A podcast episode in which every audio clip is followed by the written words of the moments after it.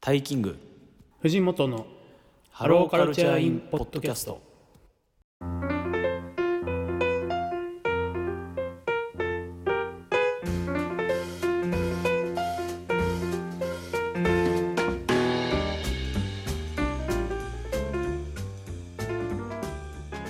それでじゃあ、えー、と今日はですね、えー私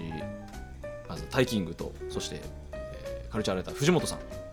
はい。えーよろしくお願いいたしますよろしくお願いします。藤本です。はい、よろしくお願いします。ということで、えっと、今日は、えー2022年の、まあ、個人的な、えー音楽、まあ、ベスト、まあトラック、ベストアルバム、そして見に行ったライブの、まあ、いろいろ振り返りなんかをですね、本日はしていこうかなと思っているんですけれども、はい。えーまあ、ちょっと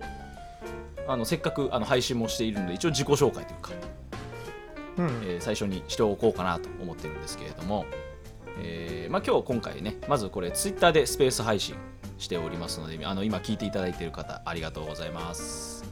ありがとうございます。はい、えー私タイキングと申しまして、えーまあ、福島えー出身というか、えー福島在住なんですけれどもあの本当にあのただただ音楽大好きな、えー会社員なんですけれども、えーまああのいろいろポッドキャストであったりとか、えー自分でバンドやったりとかいろいろそういう発信事は大好きでですね今回あの藤本さんとはですねあのずっとあの記事は見させていただいてたんですけれども、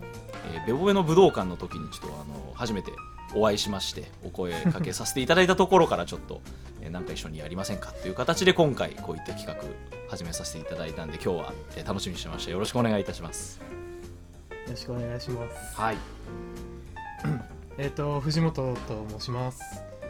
えっ、と、カルチャーライターズをやってまして、えっ、と、リアルサウンドさんとか、はい、えービルボード ジャパンさんとか、うんまあそういったところでちょいちょい書かせていただきつつ、まあ本当にでも基本的には僕もあのただの音楽好きな一発の人間なんで、はいまあまあ、結果的にちょっとライター的なこともやらせていただきつつっていうような今うんうん活動をしております、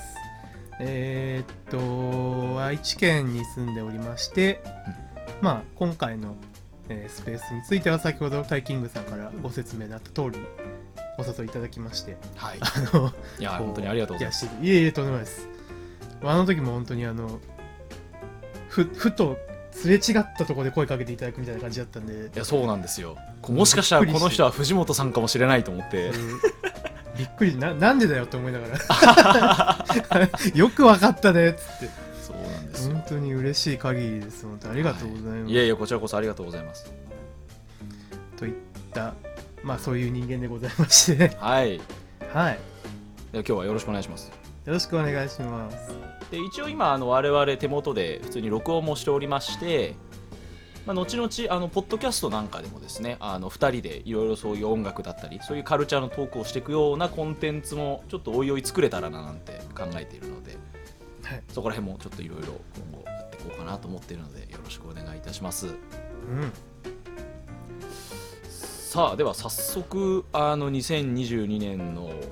まあ、音楽の方からちょっと振り返っていこうかなとはい思ってるんですけれどもどうでしょうあのお互いにそのトップ5をちょっと濃く語りつつあとこの辺の音楽が良かったみたいな話をこうざっくばらんにしていこうかなと思ってるんですけどどううんですか結構やっぱ悩みましたか悩みました悩みますよね本当にこういうのってんそう毎回毎年毎年うんあれも良かったしなっていうのはやっぱありますね なんかこう音楽的には今年こういうのをたくさん聞いたなとかこういう1年だったなみたいな印象ってありますか今年やっぱでもちょっとまた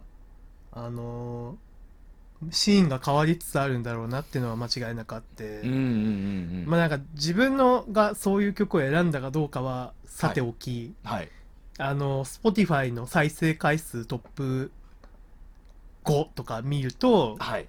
その、まあ、ちょっと前までの、まあ、キングヌーヒゲダンの流れだとか、うんまあ、夜遊びだとか、まうんあ、そういう流れ、まあ、あるいは、うん、米津玄師から始まり、はいまあ、今で言うとアドはいみたいなそのうーんとインターネットカルチャー的な部分ともまた一個違うようなうーん違いますねそうなんだっけあの谷祐希とか、はい太陽気とか、まああの辺あとバンドにしてもうんとサウシードッグとか、はいまあ、カロニ鉛筆だとかああいうとこうんうんがこう再生数のトップなんちゃら 5, 5とかに上がってきてるのはすそうごですくねこう一個の転換期だったんだねとはすごく思いつつもまあそこに対して自分が何が好きで何が良かったかっていうのもまあ一個あってみたいな感じですようんうんねう。うんうんんそうですね本当にあのいわゆるそのストリーミング第一世代みたいな人たちが意外とそのなんて言うんでしょう音楽的には尖っているはずなのに人気が出るみたいなところがやっぱ2018から2020ぐらいまであったじゃないですかはいはいはいなんかその流れが続くのかなと思いきやうんうん。意外とそのまあなんか言葉をがちょっと適切かはわからないんですけど、うんまあ、いわゆるちょっとその大衆受けするような音楽性にちょっと意外と再生数が戻りつつあるといううんうんうん流れはちょっと去年すごく顕著だったのかなっていうふうにはうんうん僕もやっぱり思っていてうんうんまあ多分その辺のヒゲダンとかキングヌーみたいなものがある種大御所として人気が落ち着いたっていうのは多分あるとは思うんですけどうんうんなんかやっぱり本当移り変わりがうんうんいろいろあるなと思いつつも、まあ、あと個人的にすごい思ったのはこのライブシーンがはい、なんか割とこうまあ一昨年から全く動かなくなってはい、その今までの2年間がこうの蓄積が結果的にこういうなんかこう別にうんこういう言い方するとうんライブ行ってもないのに何言ってんだって言われそうですけどはい、谷由紀とか優優里とかって別あはいはにいライブで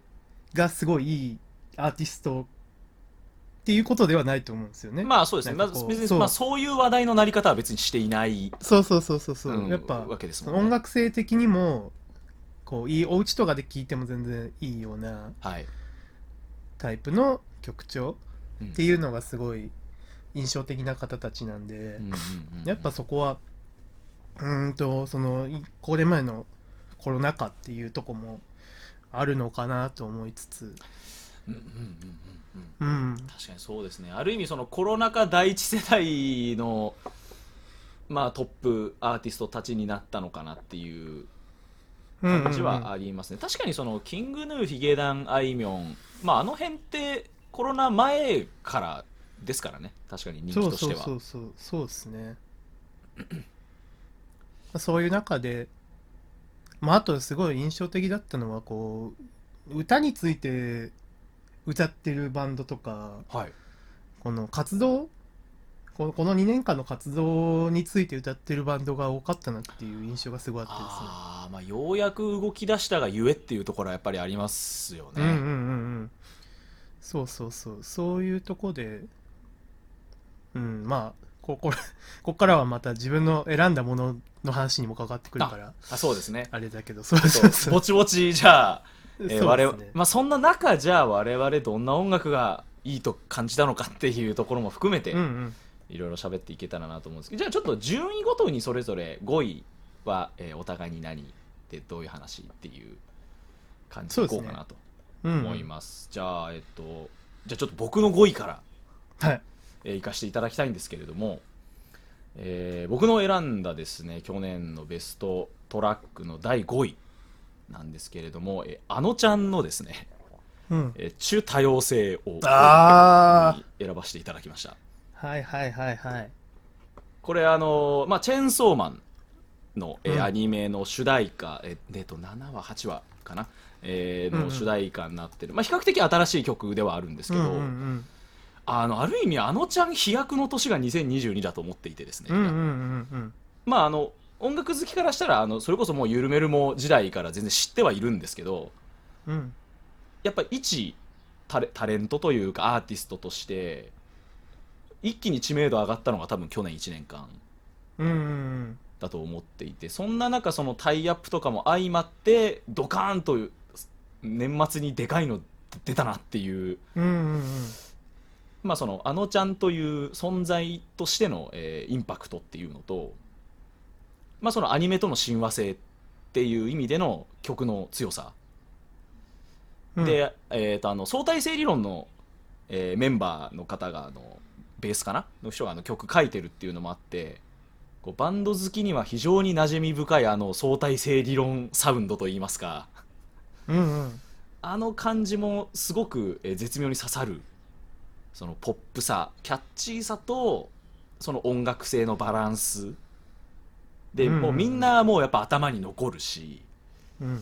ていうところも含めてめちゃくちゃ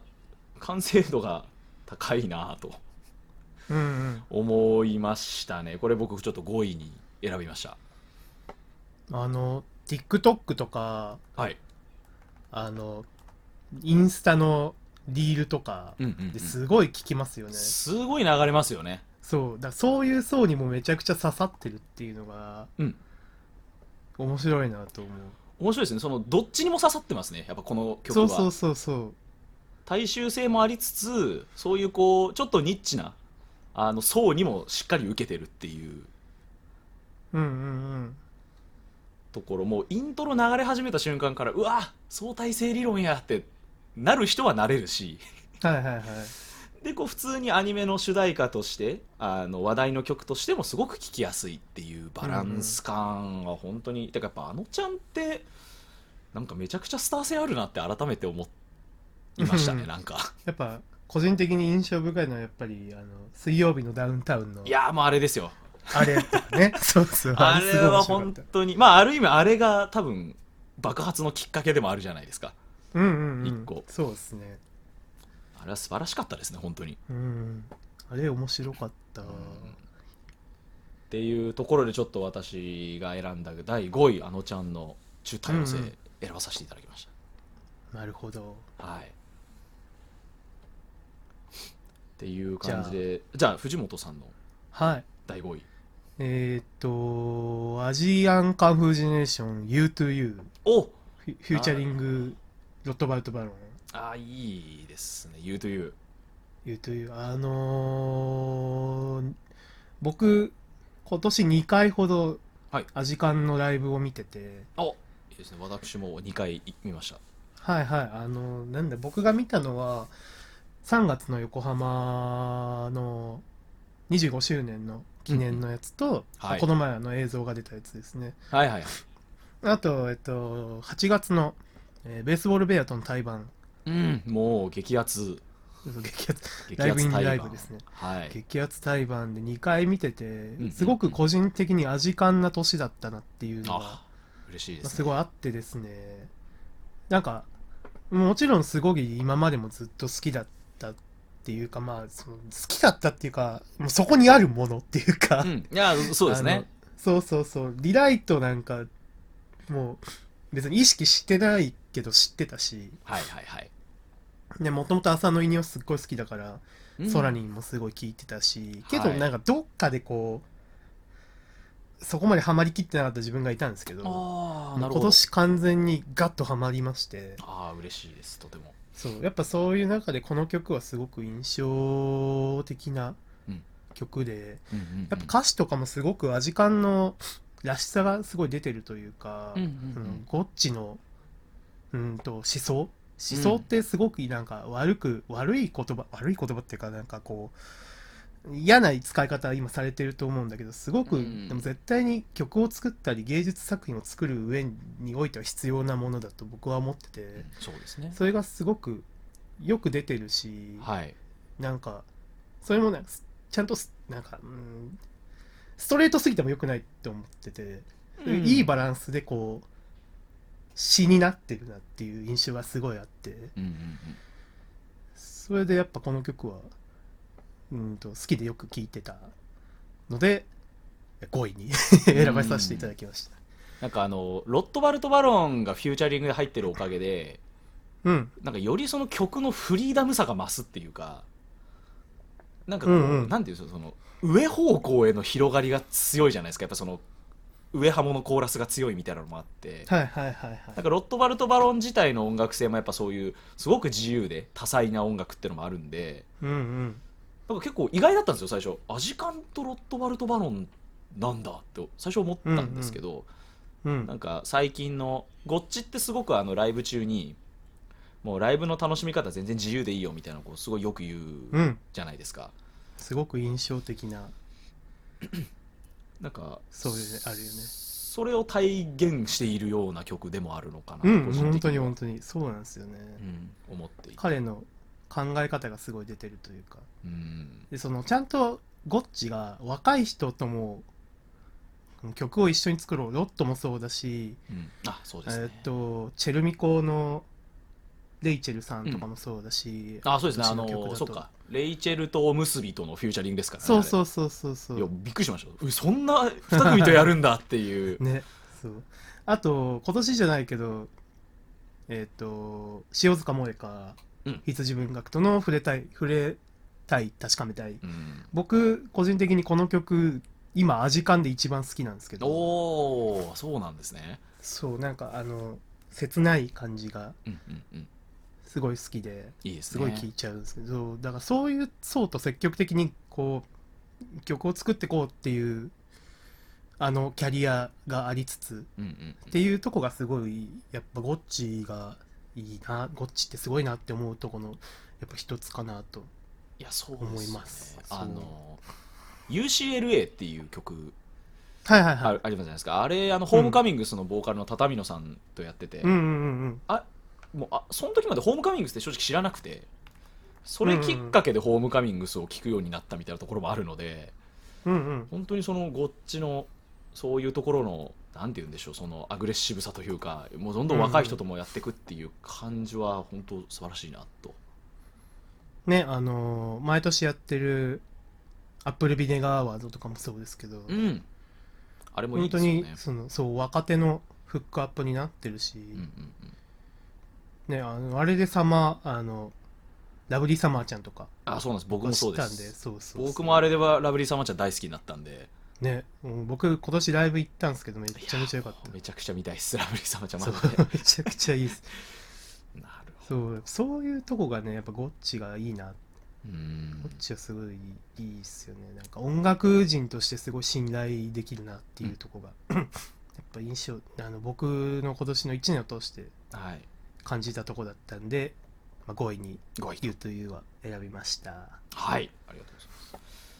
じゃあ続いて4位に行きたいと思うんですけど、はい僕が選んだ第4位はですね、これある意味僕が今年1年間を通して一番こう好きになったというか、うこうん一番そのなんていうんですかそのファンになったレベルがすごいこう高いアーティストでもあるんですけど、うんうんえーずっと真夜中でいいのにのですね、えあーミラーチューンという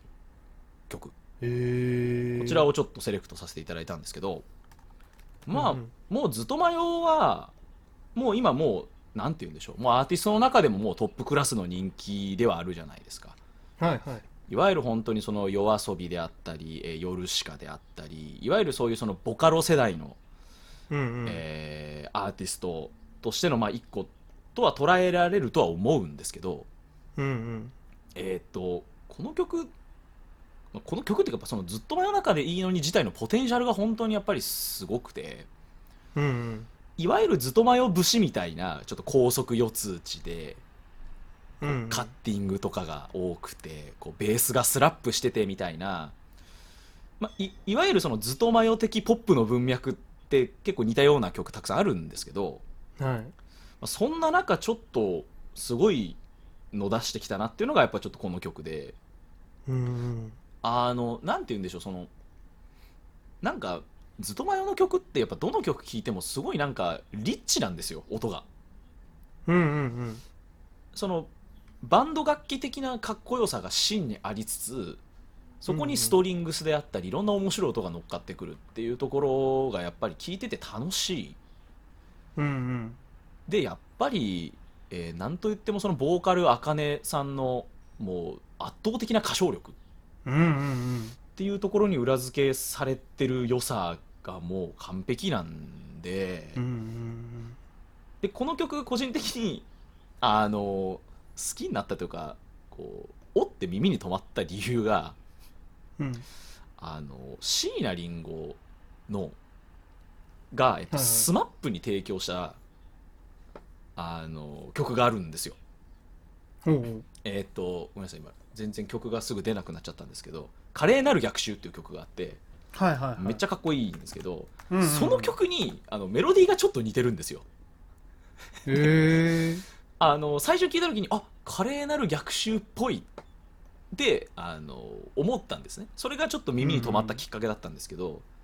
まあ、そういう意味でもそのなんていうんですかその茜さんのその、まあ、ルーツというかそういうその文脈も感じられる曲というか、ってっていいうのも含めて、まあ多分いわゆるそういうボカロ的なおしゃれコード、まあ、いわゆるその丸の内進行と言われるようなコード進行ですけど、うんうん、そういうなんかおしゃれコードみたいなあのバンドの文脈って絶対椎名林檎とか東京事変とかみんな通ってるはずなんで、うんうん、そういうのも含めてすごく耳に留まった一曲でもあったんでへーちょっとこのミラーチューンをセレクトさせていただきましたえー、ちょっと聞き比べて みますこれあの多分聞き比 べるとあだいぶ似てるなって多分思うと思いまへえすそうなんですよ実はそうなんだちょっとあんまりこう気にして聞いたことがなかったから えー、面白いはいそうなんですそれやっぱライブとか印象的ですよねずっと前はちょっとライブがもうちょっとすごすぎるじゃないですかずっと迷って、うんうんうん、うん、もうなんかテーマパークみたいなそうそうそうそう感じでなんかそのしかもなんですかテープとかあのどあの、ブラウン管のテレビとか楽器じゃないそうそうそうようなやつ楽器にしたりとかあれ面白いですねまだセカオワかずとマヨかみたいなうんところありますねねそうそう、う一回見てみたいですねあの個人的にその明確にすごいなって思ったのは今年あのフジロックの、はい、YouTube の生配信でずっと前をやってて、うんうんそれ見た時にちょっと度肝抜かれちゃって今までちゃんとライブ映像とか見たことなかったんですけどフフェスでこのポテンシャルエグすぎるなと思ってうんうんうんそれでちょっとすごい今年大好きになりましたねはあなるほどはい、これこちら「ミラーチューン」という曲を、いやチュンはい、ちょっと華麗なる逆襲とセ聞き比べをセットでちょっと聞いてみてください。セッ トで やってみようはい、で私の第4位でした。じゃあ僕の第4位がはいえー、暁ポルノグラフィティおおポルノグラフィテはいィ来ました。あのーポルノグラフィティなんですけどもともと中学時代から僕はすごい好きで聞いてたんですけど、はいこの5年ぐらいが完全に核変期というかうーんそうあのー本当に何食ってもうまいみたいな時期だった んですよあそれはよよっぽどです ね。そう本当になんかそれまではやっぱり、うん、これいまいちだなとかまあいろいろポルノもこのそのなんだろうもともとお茶の間的なバンドだったんで、はい、まあ、そことのこ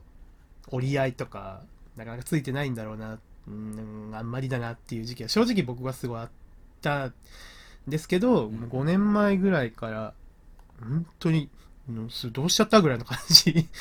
何食ってもうまいやんけみたいなへその大時期に入ってだそうでで今回その「まあ暁」っていうアルバムをこの5年の本当に集大成みたいなアルバムを出して、えはいはいはい。でそのタイトルトラックの「暁」っていう曲なんですけど、はい歌詞を読むとこのさっきもちょっとちらっと言ったんですけどこのコロナ禍における、うん、ミュージシャンのミュージシャンまあ自分自身なのかは分かんないけどまあ僕はそういうふうに受け取ったんですねあの、うんうんミュージシャンの気持ち。うんうんうーんなんだろう大地に膝ついたままで天を仰ぎ弱き者よどれほど待ってる暁とか、うんうんまあ、完全にそのうーんと2020年にある種のこううーんともう半分反反社会的なぐらいな勢いでこう虐げられてた時期がやっぱミュージシャンライブとかやってる人たちに特にあったと思うので。うんうんうんうん反転させるべきは思考論点をずらす回答安全主義者らの敗北が物語っているだろうとかもうそういうのもろもろ含めてこう今この時代のこう夜明けを待っているミュージシャン、あるいはまあ僕ら一般人も含めてですけどそういう人たちのこうに寄り添う曲に非常になっててでやっぱそれをこう まあこれはギターの春一さんが書いた歌詞なんですけど、はいはいはいそれをあの岡野昭仁っていう圧倒的なボーカリスト、うんそうですねまたそのこの5年のでいろいろこの5年がすごく良くなった要因はポルノにとっていろいろあるとは思うんですけど、はいまあ、その一つがやっぱ岡野昭仁のボーカリストのとしての才能がもう改めて爆発してるっていうところがすごいあっおーてもうここに来てまだ爆発できるんですねそうっていうのもなんかライブで言ってたライブかなんかで言ってたんですけど最近やっとボーカルのあの勉強っていうかそのえーっとトレーニングボーカルトレーニングに行くようになったんだよねみたいな話をしててへーそれ逆に言えば今までもう独学でやってきたってことじゃないですかそれもすごいですねそうそうそうそれもすげえなって話なんですけど、はいはいはいその多分今すごいボーカリストとしてまあそのあ秋人さんはソロ活動とかもこの2年12年やってたんで、うんうんまあ、そういうのが一番今うーんと爆発してるタイミングでっていうのもあって本当にすごくいい曲がになってるなっていう感じがすごいするんで、うんうんまあ、4位にちょっと選びました。いやーやっぱポルノグラフィティってそう考えるとやっぱすごいですねこのやっぱ20年間ずっとトップを走り続けているし、うんそれでいてまだまだそういうこうポテンシャルを秘めてるっていうところも含めてそうまあいろいろな時期を経てではあるんですけど、うんうんうんなんだろう自分たちでうん最初はねあのプロデュースをしてもらってたりした時期が、まあ、デビュー当時とかしてもらっててうんはいで、まあ、自分たちでなんとか作っていこうっていう時期を経て今こう、まあ、新しいうーんとプロデューサーというか、えー編曲をやってくれる人が何人かその自分たちのまあ右腕となる人がいてはいまあ本当にその人たちとのこ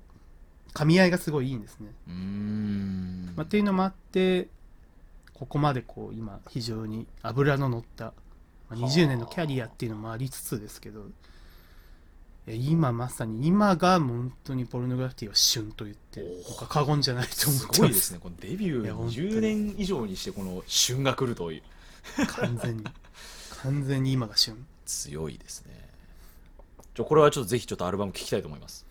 そうアルバムもすごいいい出来だしこの曲自体も本当に素晴らしいのでもうぜひ聴いてくださいありがとうございますはいはい、じゃあ、えっと、お互いの4位ということで、次はじゃあ第3位にはいいきたいと思います。えー僕の第3位なんですけれども、ちょっとここででかいのを用意してみました。おえー宇多田ヒカルおのーですね、えーっと、まあ、バッドモードにに行きたかったんですけど、うん僕、バッドモードより好きな曲がありましてですね、ほえーサムウェアニア・マルセイユズ、マルセイユってはいいう曲はいはいはいがえーありまして、えーアルバムの一応、ほ本編的には最後の曲なんですけど、ううんうんえーサムウェアニア・マルセイユ、マルセイユあたりという曲、こちらをちょっと、えー2022年第3位に選ばさせていただきました。うんうんで、この曲、まあ、何がいいって、12分あるんですよ、この曲。うんうんうんそうそうそうそうで、なんかこう、明確な歌詞みたいなのも、まあ、そんなになく、こう本当に緩やかなトラックと宇多田ヒカルの歌声が、こう、軽やかに流れていくっていう感じの曲なんですけど、うんなんか、もう、2時間くらい聴ける良さがあるんですよ、この曲、なんていうのかな。んんうんうんそんぐらい心地よくて、うんでずっとこう小気味よく踊れるしでやっぱそれってうん宇多田ヒカルの歌唱力もないとやっぱり成立しないし、うんうんで今回のアルバムってそのバッドモードとかもそうなんですけどあの、えっとフローティングポインツっていうイギリスのえー DJ 音楽プロデューサーの人と共作をしていてうんうんその人の色もすごく強く出てるなと思ってるんですねそういう DJ トラックメイク的な意味でも。うんうんうんすごくこのあのマルセイユあたりはそこの共作の良さも出ていてあの、まあ、多分後ほどベストアルバムの話でもバッドモードの話はするんですけどうんうんあのちょっと前回出たあの「初恋」っていうアルバムよりもえうんまではやっぱりそのいわゆる宇多田ヒカル的 j p o p だったと思うんですけど、うんうんうんうんちょっと今回はもうちょっと j p o プの域からはもう外れているないとやー本当にその通り宇多田ヒカルはとっくの昔に、 うんうんもう本当に洋楽ですもう宇多田ヒカルはうんあの だと思います実際あのいや本当に2022年のあの、えー、とピッチフォークアメリカのあの音楽メディアのピッチフォークの、えー、とベストトラックの10位になったんですよこの曲うんそれってめちゃくちゃすごいなと思っていや本当にピッチフォークのベストトラックのす10ごいっす位ってまあ相当なんで、うんまあ、それぐらいそういうもう海外サウンドっていう意味も込めてでやっぱりそのんもう、なんなんかもう23時間聴けちゃう心地よさっていうところも含めて大好きな曲なので、えーこの「マルセイユ」あたりをちょっと第3位に選ばさせていただきました、いや本当に宇多田ヒカルはね今今まさにって感じですねうん本当にじちょっとすごい次元がまた上がったというか次元違いますね 本当にも本当にこの人は、う今までだってめちゃめちゃすごくて、うんすごいいい曲量産してたのに、うんまたなんか一個違う次元にいきま行っしたなっていう、だねそうそうそう完璧このアルバムでっねていう感じがしてますはい、す僕もこのアルバムはかなり聴きましたうね、ん、めっちゃ聴きましたねやっぱ去年ねそうてか宇多田ヒカルは何出してもいいっていううんいやそうなんですよなんかこうあいいですよね外さないんすいやまあ、うん、宇多田ヒカル外すわけないんですけどそうそうそう本当にでもやっぱ、ま毎回ちょっとやっぱ新しい感動があるっていうかうんうんうんもう初恋にしてもその前のファントムにしフてァントもムにしても本当に素晴らしい曲を毎回だ本当に印象深いんですよね毎回毎回うんなんか、うん、出しちゃったらそりゃ年間ベストになるでしょうっていうアルバムなんで毎回、 うんうんうんまあ、改めてちょっとこの人はすごすぎるなっていや本当に改めて思いましたうんはいということで第3位でしたはいじゃあ僕の第3位が、えー海になりたいパート3ベースボールベアお来ましたベースボールベ アありがとうございますありがとうございます やっぱりね僕はもうこれは外せないいやいいなというもう名曲ですよすごいまあその、まあ、後々お話しするかもしれないんですけど、まあ、日本武道館でのライブに、まあ、1個向けた曲というか、はいまあ、20周年的な祝祭感もありつつ、うんうんうんまあねその繰り返しモチーフにしてきたというかあの使ってきた「海になりたい」っていう テーマをまた改めてここで持ってくるあたりはファンとしてはやっぱ嬉しいうんいいですけどやっぱそのなんか単なる懐かしみとかエモさではなく、まあ、毎回新しい新鮮な響きを、ううんうんーんと与えてくれるのがやっぱり小出祐介の小出祐介たるとこかなとは思いつつ、やそうですねっぱりねそのダイアリ昨年のダイアリー期以降の小出祐介のその作詞家としてのはい研ぎ澄まされっぷりが半端じゃないというか、いやすごいですよね本当に、うーん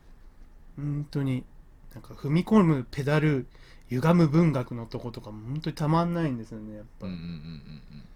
うんうんでやっぱその音楽に対する片思いっていうのをテーマにするあたりもねすごくこうなんだろうコロナ禍っていう要素もありつつ、まあ、ダイアリーキーとはまた違った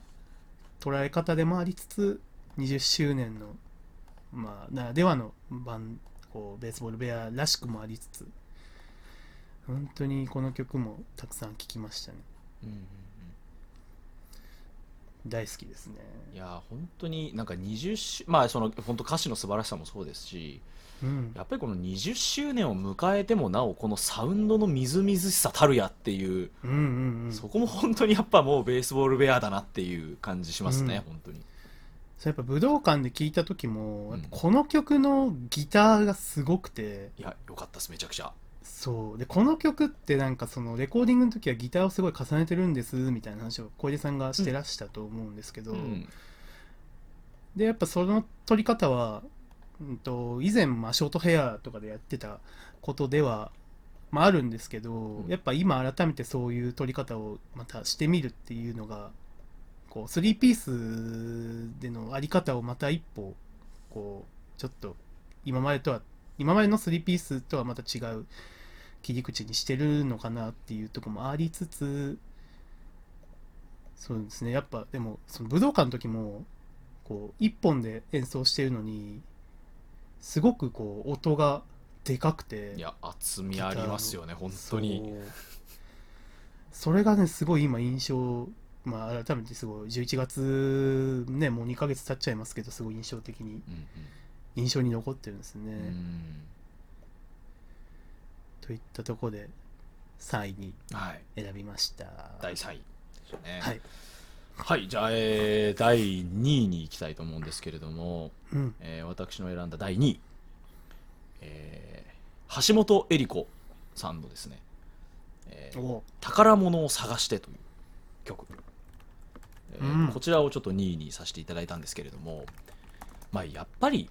えー我々にとまあ我々にとってというかやっぱこういう20代から30代前半のバンド好きにとってやっぱりチャットモンチーという存在ってまあ計り知れない大きさじゃないですかいや本当にもう日本のロック史にどんだけ影響を与えたんだとうんっていうぐらいやっぱ偉大なバンドじゃないですかチャットモンチーってまあ、特に我々のようなベースボールベア好きとしては、うん、やっぱその辺の世代のロックとしてそうそうそうそうもうやっぱりすごいもうだってチャットモンチーがいなかったらシシャモだってハンプバックだってみんないなかったんじゃないかってうんいう話ですし、本当そうですよ、うん、それがやっぱその3ピースガールズバンドとしてのやっぱ偉大なるチャットモンチーやっぱそんな中やっぱり、まあ、そのボーカルのえボーカルギターの橋本恵理子さん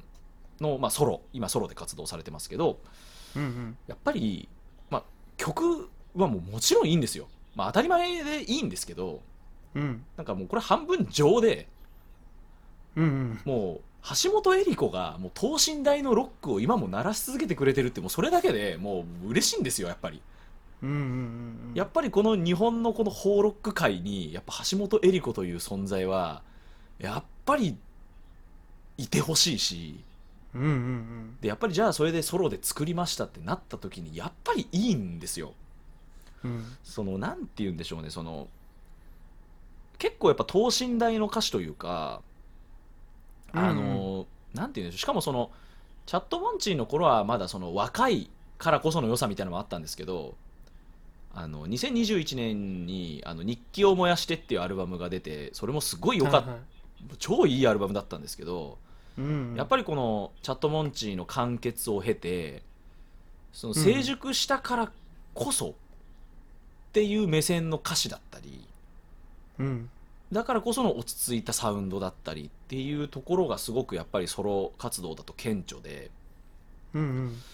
うん、そんな中この宝物を探してまあその楽しげな曲調とやっぱメロディーの優しさやっぱ歌声の優しさ、ううんん、やっぱり橋本恵理子という存在は偉大だなと、えーそう感じたっていうので、私の第2位にうん選ばさせていただきました、こう今歌詞を改めて読んでるんですけど、はい、あのチャットモンチーのマジョリティブルースはいはいはいとも通じるものがすごいあるなと、うんうんうんうんうん思ってであの曲僕すごい好きだったんですよねで多分あれもえっちゃんだったんじゃないかなと思うんですけど、うんうんうんか作詞がうんうんうんその流れがあるなとねやっぱり、ね、なんかねね年齢を重ねてこうよりこう過去とかを踏まえつつも今を見てるなっていう歌詞ですよね、これそうなんんですよ結構やっぱソロになってからそういう感じの曲も増えてきてうんうんうーんなんかやっぱこの人ってすごい人だなって改うめんて、ううんうんん思いましたやっぱり地続きチャットモンチーでも地続きでありつつもっていうとこもありつつうんうんうんこの今ソロでやってるっていうのも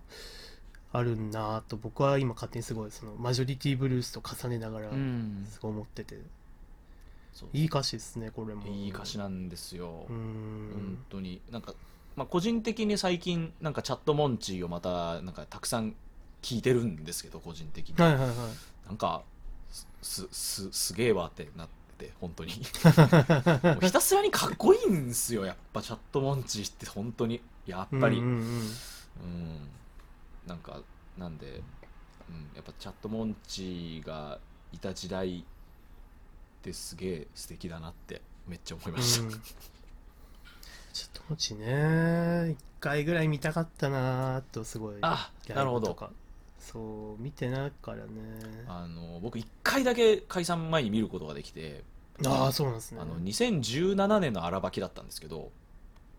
ああなるほどなるほどあのあの時は2人は2人でもあのあのメえメメカットモンチーメチャットモンチー時代はいはいはいメでカットモンチ、うんあの同期とキーボードを主体とした時の時代だったんですよだからあの時ってあんまりライブやってなくて、うんあれ見れたの超貴重で、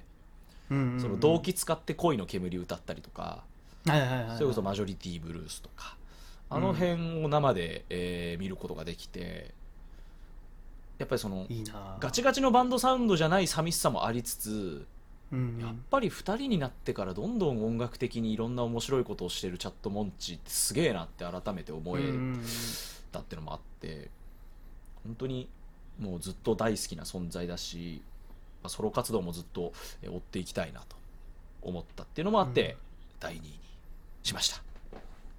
すごいですよねやっぱドラムがいなくなったからじゃあ私らでドラム叩こうぜになるっていうのがもうそれすごいですよね。ごいなと思うそうでそこからまあねサポートを入れたりしつつもまた2人に帰結していくっていううのは、んすごいなと思うやっぱあのやっぱキャリアとキャリアっていうかその知名度もありながらそういうことをやこう攻めたことをしてた、うあのんまあ結果的にメンバーが減った減っちゃったっていうのもあったけどでもそういうことしてるのは、まあ、後の人たちにもすごい影響を与えてると、まあ、それこそベースボールベアとかまさにだと思うんですけどそうですね。そう思いますね、うん、本当大好きです。はい、僕の第2位でございました。はい僕の第2位が、えーメロディープロデュースドバイブレーメン岡野明人井口さあんキングヌーのあ、ありましたね。そんなありまし曲たありました ね。あら、良かったですこのね。曲ねすごい好きなんですよはいまあやっぱさっきもちょっと話しましたけどやっぱり岡野明人っていう人のボーカルのうんうん力っていうのはまあもちろん圧倒的で、まあそこに加えてやっぱ井口さんですよねキングヌー、うんうんうんうんすごくやっぱり、まあ、これはこれでレベルが違う、ね、ボーカリストボーカリストとしての才能が突出してる人なんで、はい、そうですね、本当に。井口悟は本当に、はい、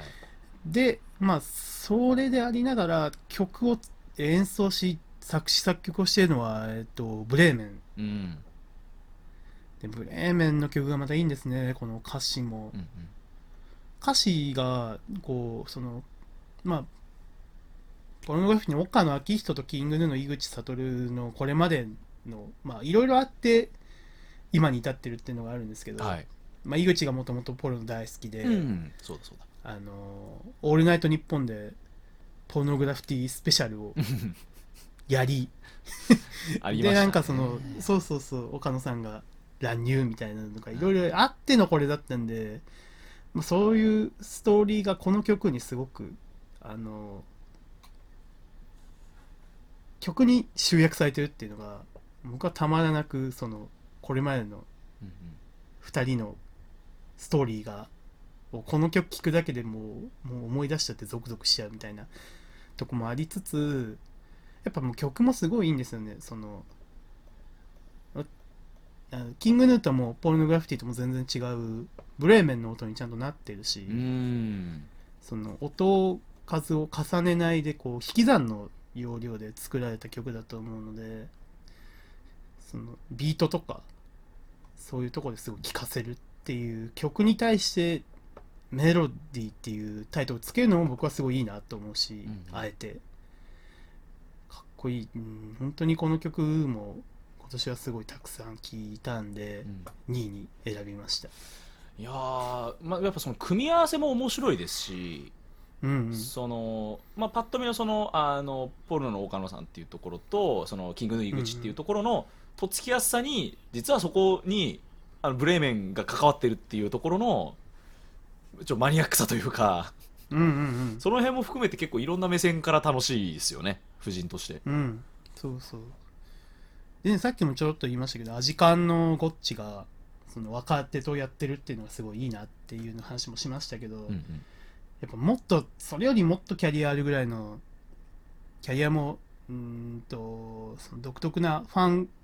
ファン層も ポルノは割と僕は独特だと思ってるんですけど、うんうんうんうんまあそういう中で結構攻めたことを今回はしてる岡野さんっていうのもすごくこう器がでかいなと思うし、うんね井口とやるだけでもすごいあのすごいなと思うところをさらにブレーメンっていう本当により若手とやるっていうところは本当にたまらないですね、うんなんかそういうそういうミュージシャンでがやっぱ好きになるなっていうのはすごいありますねなんかこう若い人たちとも積極的に絡んでいくっていう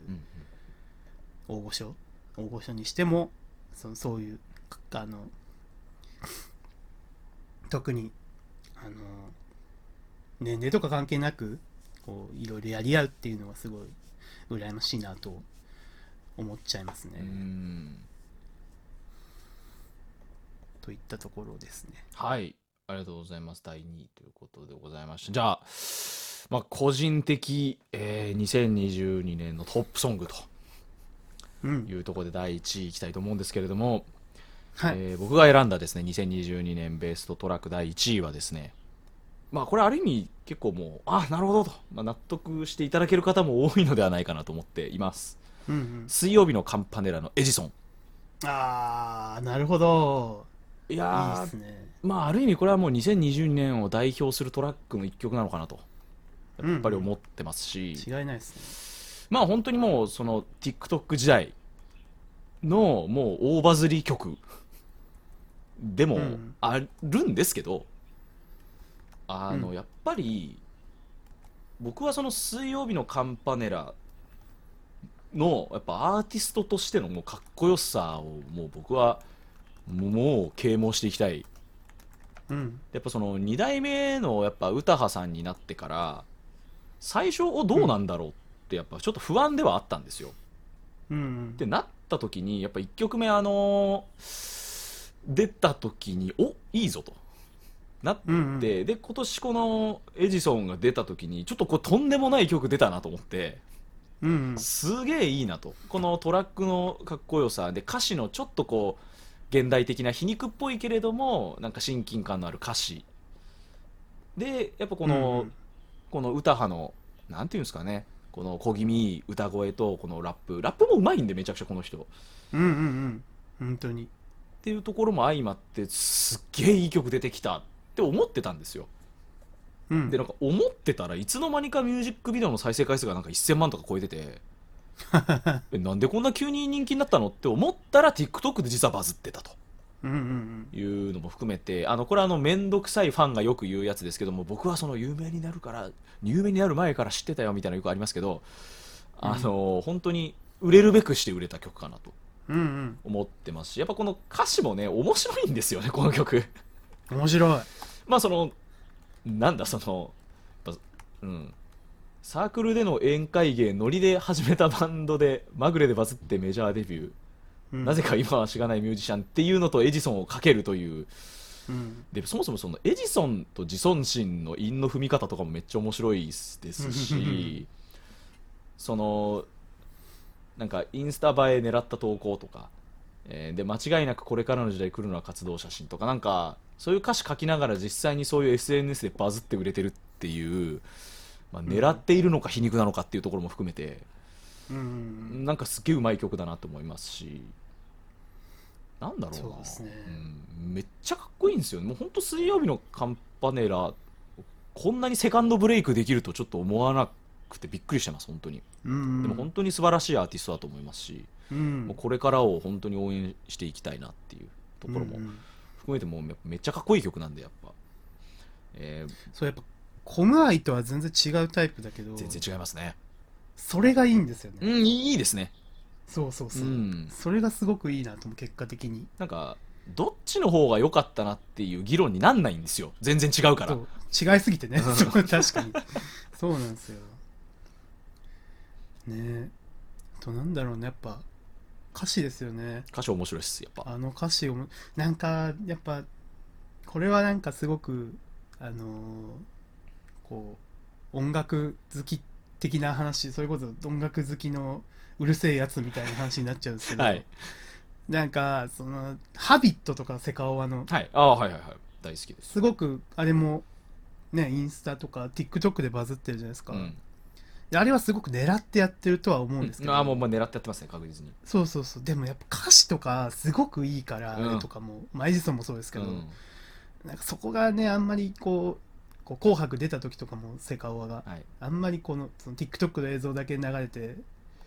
であとねパフォーマンスしてる時もいろんな豪華な人が出てきてダンスしてるのはすごくいい絵だったけど、うんでもやっぱりその歌詞とかもすごくなんかちゃんと見られてほしいなって僕は思っちゃった、 いやほんっていうのもあるんですよねほんとその通りですねそう、う、うんんそのやっぱ何でもバズっちゃう時代なんでうんうんなんかこうやっぱその表面的な消費のされ方をしがちな世の中にもなってしまってるっていうのはやっぱりうん、うんううんん、ちょっと寂しいなっていう気持ちはすごくありますそうなんですよねそう本当にまあねバズることはが悪いとは別に思わないですけど、うんねなんかいろんな側面があって曲とかは生まれてるんだよとは思う思っちゃうかな、うんそうですね本当にそうですそうなんですよねまあっていういろんな気持ちも込めてこの曲は素晴らしいんだぞと、うん うんうんいうのも込みみで、えーっと、このエジソンを、ちょっと2022年の、ちょっと1位に選ばさせていただきました。なるほどですね、これは納得かも しれないはい、では、藤本さんお願いします。はい、えー、第1位は、えー恋のジャーナルザ・ツーですそうあー、いやー、いいっすね。そうなんですよもう大好きでめくっちゃいいっすね。あのーまあねもともと2っていうバンドがいろいろメンバー交代等々も経て、まあはい赤い公園の、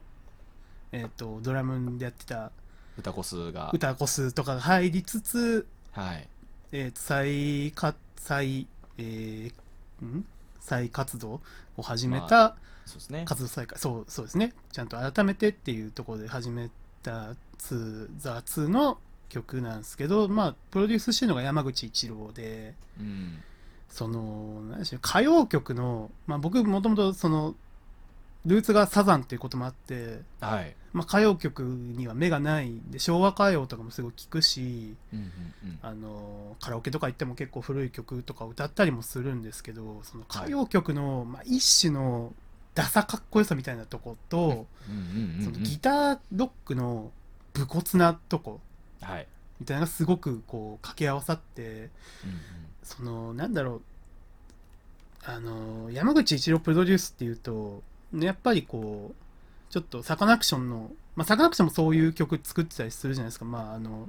忘れられないのとか、うん。うんうん。まあ、ちシょョっとそッのクと歌謡か、そうショックとうんうかん「新宝島」とかっていうその歌謡曲のあの切り口で作った曲とかもあるんですけど、うんうんまあそれとはまたでそれがうまいことサカナクションの場合はスマートスマートなその歌謡曲のダサかっこよさとそのテクノとかっぽい打ち込みのスマートさっていうのがうまく掛け合わさってるんですけどうんその恋のジャーナルの場合はそのダサかっこいいとギターロックの武骨なとこっていうのがすごく良くてうんうんかっこいいんですよね本当にうんうんうんいやまさにそうだと思いますそうでやっぱ歌詞とかもなんかちょっと爽やかなエッチっていううんうんうんうんうんとこがすごくポイントだなと思ってて、うんうんなんかなんだろう全然こうなんかうんええちょっとエッチなのに全然それを感じさせないのがうんうんうんすごくいいなっていうとこで、ね、本当にこの曲もうーんと今年はよく一番聴いた気がするあ、まあ、多分 Spotify の再生回数ランキングとかは別にそんなことなかったんですけどうん気持ち的にはこの曲をすごくたくさん聴いた印象ですねいやめちゃくちゃいい曲ですよね本当にそうなんですよすごくキャッチーだしねあすごいキャッチーですねそうカラオケとかですっごい歌いたいんですよねあーなんか入れやすいですね確かにノリがすごいそうでもねダムに入ってないんだまだ確かああなるほど、そうそれがすごく悔しいうんうん、ダムの方ぜひ入れてください入れてくださいって感じですいやかっこいいですねやっぱこのサカナクションまああとやっぱちょっとフジファブリックとかとも彷彿とするようなこのダサさ、うんうんうんうんいい意味でのそうそうそう、でやっぱこのあの古舘雄太郎のなんていうんですかねこのあどけなくも熱量のある歌声というか、あの本そう当なんですよね僕中学生の時にもうサラバーズが大好きでうんうんうん古舘雄太郎が昔やってたあのスクール・オブ・ロックの影は響いもあるんですけど、やっぱサラバーズをすごいやってた時期もすごい知ってるんでうんうんなんか古舘雄太郎がいまだにこうやってロック鳴らしてるのがもう嬉しいってのはやっぱありますね、うんうんうんねやっぱいろいろこう言ったらあれですけど苦労もされてる方だと思うんでうんそうですね。そうなある種開き直ってみたいな部分もすごいある 曲だと思うんですよね、なんかあの、うメメガフルたちとかやってるじゃないですかうんああ、そうですね。あのミュージックビ あデオれととかにかも出すてごるいいいなと思うそうそうそういいですね。一回だけ今年ライブ見たんですけどはいはいはい。あいいや、見たいな。そうでもねその時はメガフルたち出てこなくてちょっと残念だったんですけど やっぱねその武骨っていうか泥臭いんですよねうんうんうんうんうん。あのまあ、2時代からの曲で「ルシファー」ってのがあってう、ん、ルシファそー、はのい。曲とかも超かっこよくてかかっこいいですね。すっごい泥臭いなーっていううんうん感じがすごいいいんですよねでもまあぜひなんかこれからより売れてほしいなと僕は期待をしてます、本当にそのポテンシャルを感じる再始動でしたね、本当に雑の再始動は。メンバーも強いし、やっぱり。そうなんですよそう歌こそが今ちょっとね産休というあか産休中ってのもありますからね。ちょっとぜひまた戻ってきたらその時僕もライブは結局歌こそいなくてうんうんトリコの吉田さんうん。はいはいはい、はい。がサポート入ってる時に見てそれもすっごい良かったんですけど、んなんかちゃんといいいいいいチョイスだなと思いいいつつチョイスですね。そうそう まあぜひね歌コスが戻ってきた暁にはまた聞きたいあのライブを見に行きたいなとうんうんうん思いますね なるほど。いやー、いいですね。またこの、まあ、かぶりもなく、この三者三様のね本感当じにで。はい。で、まあ、僕のトップが、えー水曜日のカンパネラのエジソンと。うんで藤藤本さん第一が雑の恋のジャーナルと。そうそう、いやーまあ、ちゃんと5位まで振り返ってみますかそうですね。そう僕が第1位恋のジャーナルで2位がメロディー岡野明人井口悟で3位が海になりたいパート3ベースボールベア4位暁ポーノグラフィティで5位が U2U アジアンカンフージェネレーション一応ちょっと今ツイートもしておきましお僕もしない。 たえーで僕のトップ5がですね1位から水曜日のカンパレラエジソン、えーうん橋本恵里子で、えー宝物を探して、えー3位宇多田ヒカルでサムウェアニアマルセイユマルセイユあたり4位ずっと真夜中でいいのにミラーチューン5位あのちゃんの中多様性って、えートうッんプ5だったんです、これ僕これ全部女性アーティストなんですよねそうなん偉だっこ確かれにこれ作って気づいたんですよすごいでもいいいいっすねなんかでもやっぱりあの結構多分やっぱどの分野、まあ、特に結構音楽もそうなんですけど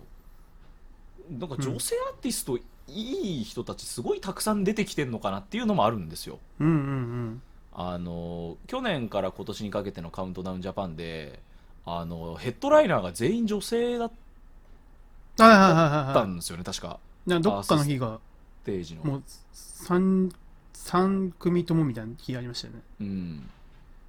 それってすげえなんかやっぱ日本のフェスでそうなるってめすげえなと思って。うんまあやっぱ一それ個でかいのはやっぱ今年のサマソニなんでしょうねああ今年のサマソニのあのブッキングのあれがありましたからねうんうんあのー、1975のそうそうそうそうそう、えーマッティがそのジェンダーバランス取ってないと出演しないっていううんのもあってまあ、あの僕も実際にサマーソニック行きましたけどもう全然いいしそれで、うんてかそうであるべきだと思うんですようんうんうんううんん本当、ほんとかっこよかったしみん なちょ僕がみんな男だなあ逆にそう逆にそこさもあね対比である意味この55になっているといそううそう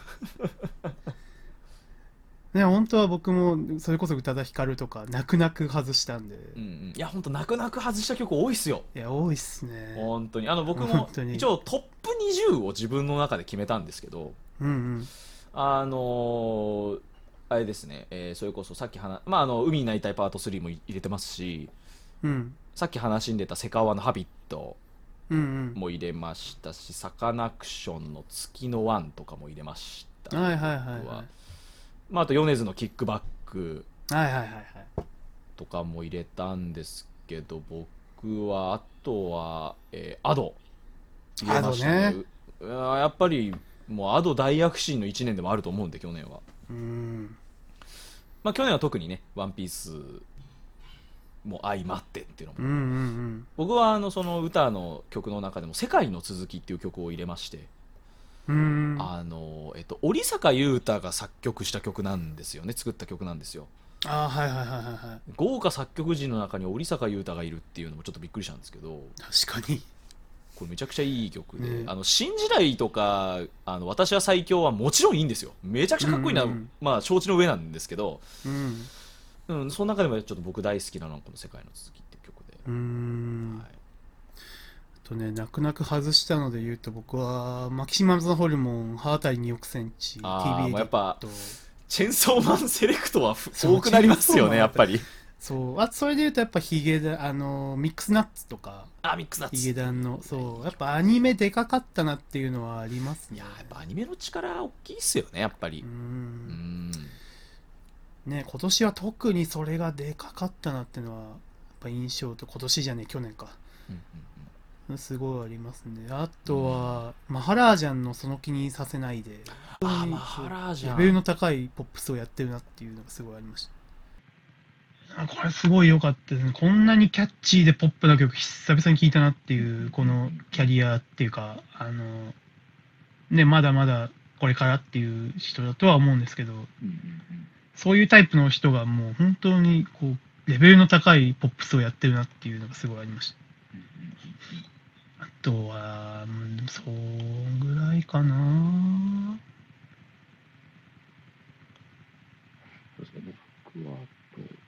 曲で言うと、あの、レッドホットチリペッパーズが去年2枚アルバム出したんですよ。おお僕、レッチリ本当に高校生の時は大好きで、えー2019年のサマーソニックでもレッチリを見に行ったりとかっていうぐらい、すごいレッチリ大好きなんですけど、そのジョン・フルシアンテっていう、まあ、そのレッチリの中でも本当一番偉大なギタリストが、えー23年ぐらい前に帰ってきてで今年2枚もアルバム出したんですようんうんでそんなやっぱりそのもうジョン・フルシアンテってやっぱ本当レッチリの中でも本当に大きな存在なんで、うんまあ、その人が参加してるってのもあってやっぱりあのめちゃくちゃどの曲もかっこいいっていうのもあって特にあの「エディ」っていう曲がですねあの今年出たアルバムの中であるんですけど、うんもうこの曲本当もうジョン・フルシアンテの美味しいギターの音を5分間聴き続けられるっていうもう最高の曲なんですよなんあのなんか終盤ずっとギターソロが続くんですけど、うんうんうんなんかギターの音でかすぎてミへッえクスが なんかもうどんな楽器の音よりもギターがめちゃくちゃ前に出てるんですよっへえていうぐらい超美味しい曲で多分その今ずっとワールドツアー回ってますけど、うんうん多分最新のアルバムの曲ってそんなやんないんですよ言うて結局代表曲多いんで、うん昔の曲ばっかりやるんですけどそんな中でも絶対にやってるんですよねこの曲はうーんすげえよかったっすねレッチリ好きとしてはすごいテンションが上がるえちょっと聞いてみななんて曲ですっけとエディっていう曲ですねはいアルバムとしては「リターン・オブ・ザ・ドリーム・キャンティーン」っていうアルバムなんですけどあこれかちょっとこれもちょっとすごい曲です聞いときますはいといったとこでじゃあアルバム編に行きましょうか、アルバム編いきますか。これもう本当1時間ずつぐらいかかりそうですね、これ。 そうですよすげえ楽しいいいですね。じゃあちょっとアルバムの方に行きますか、はい、もう僕ちょっとアルバムランキング決めるの難しすぎて、うんあの僕がその去年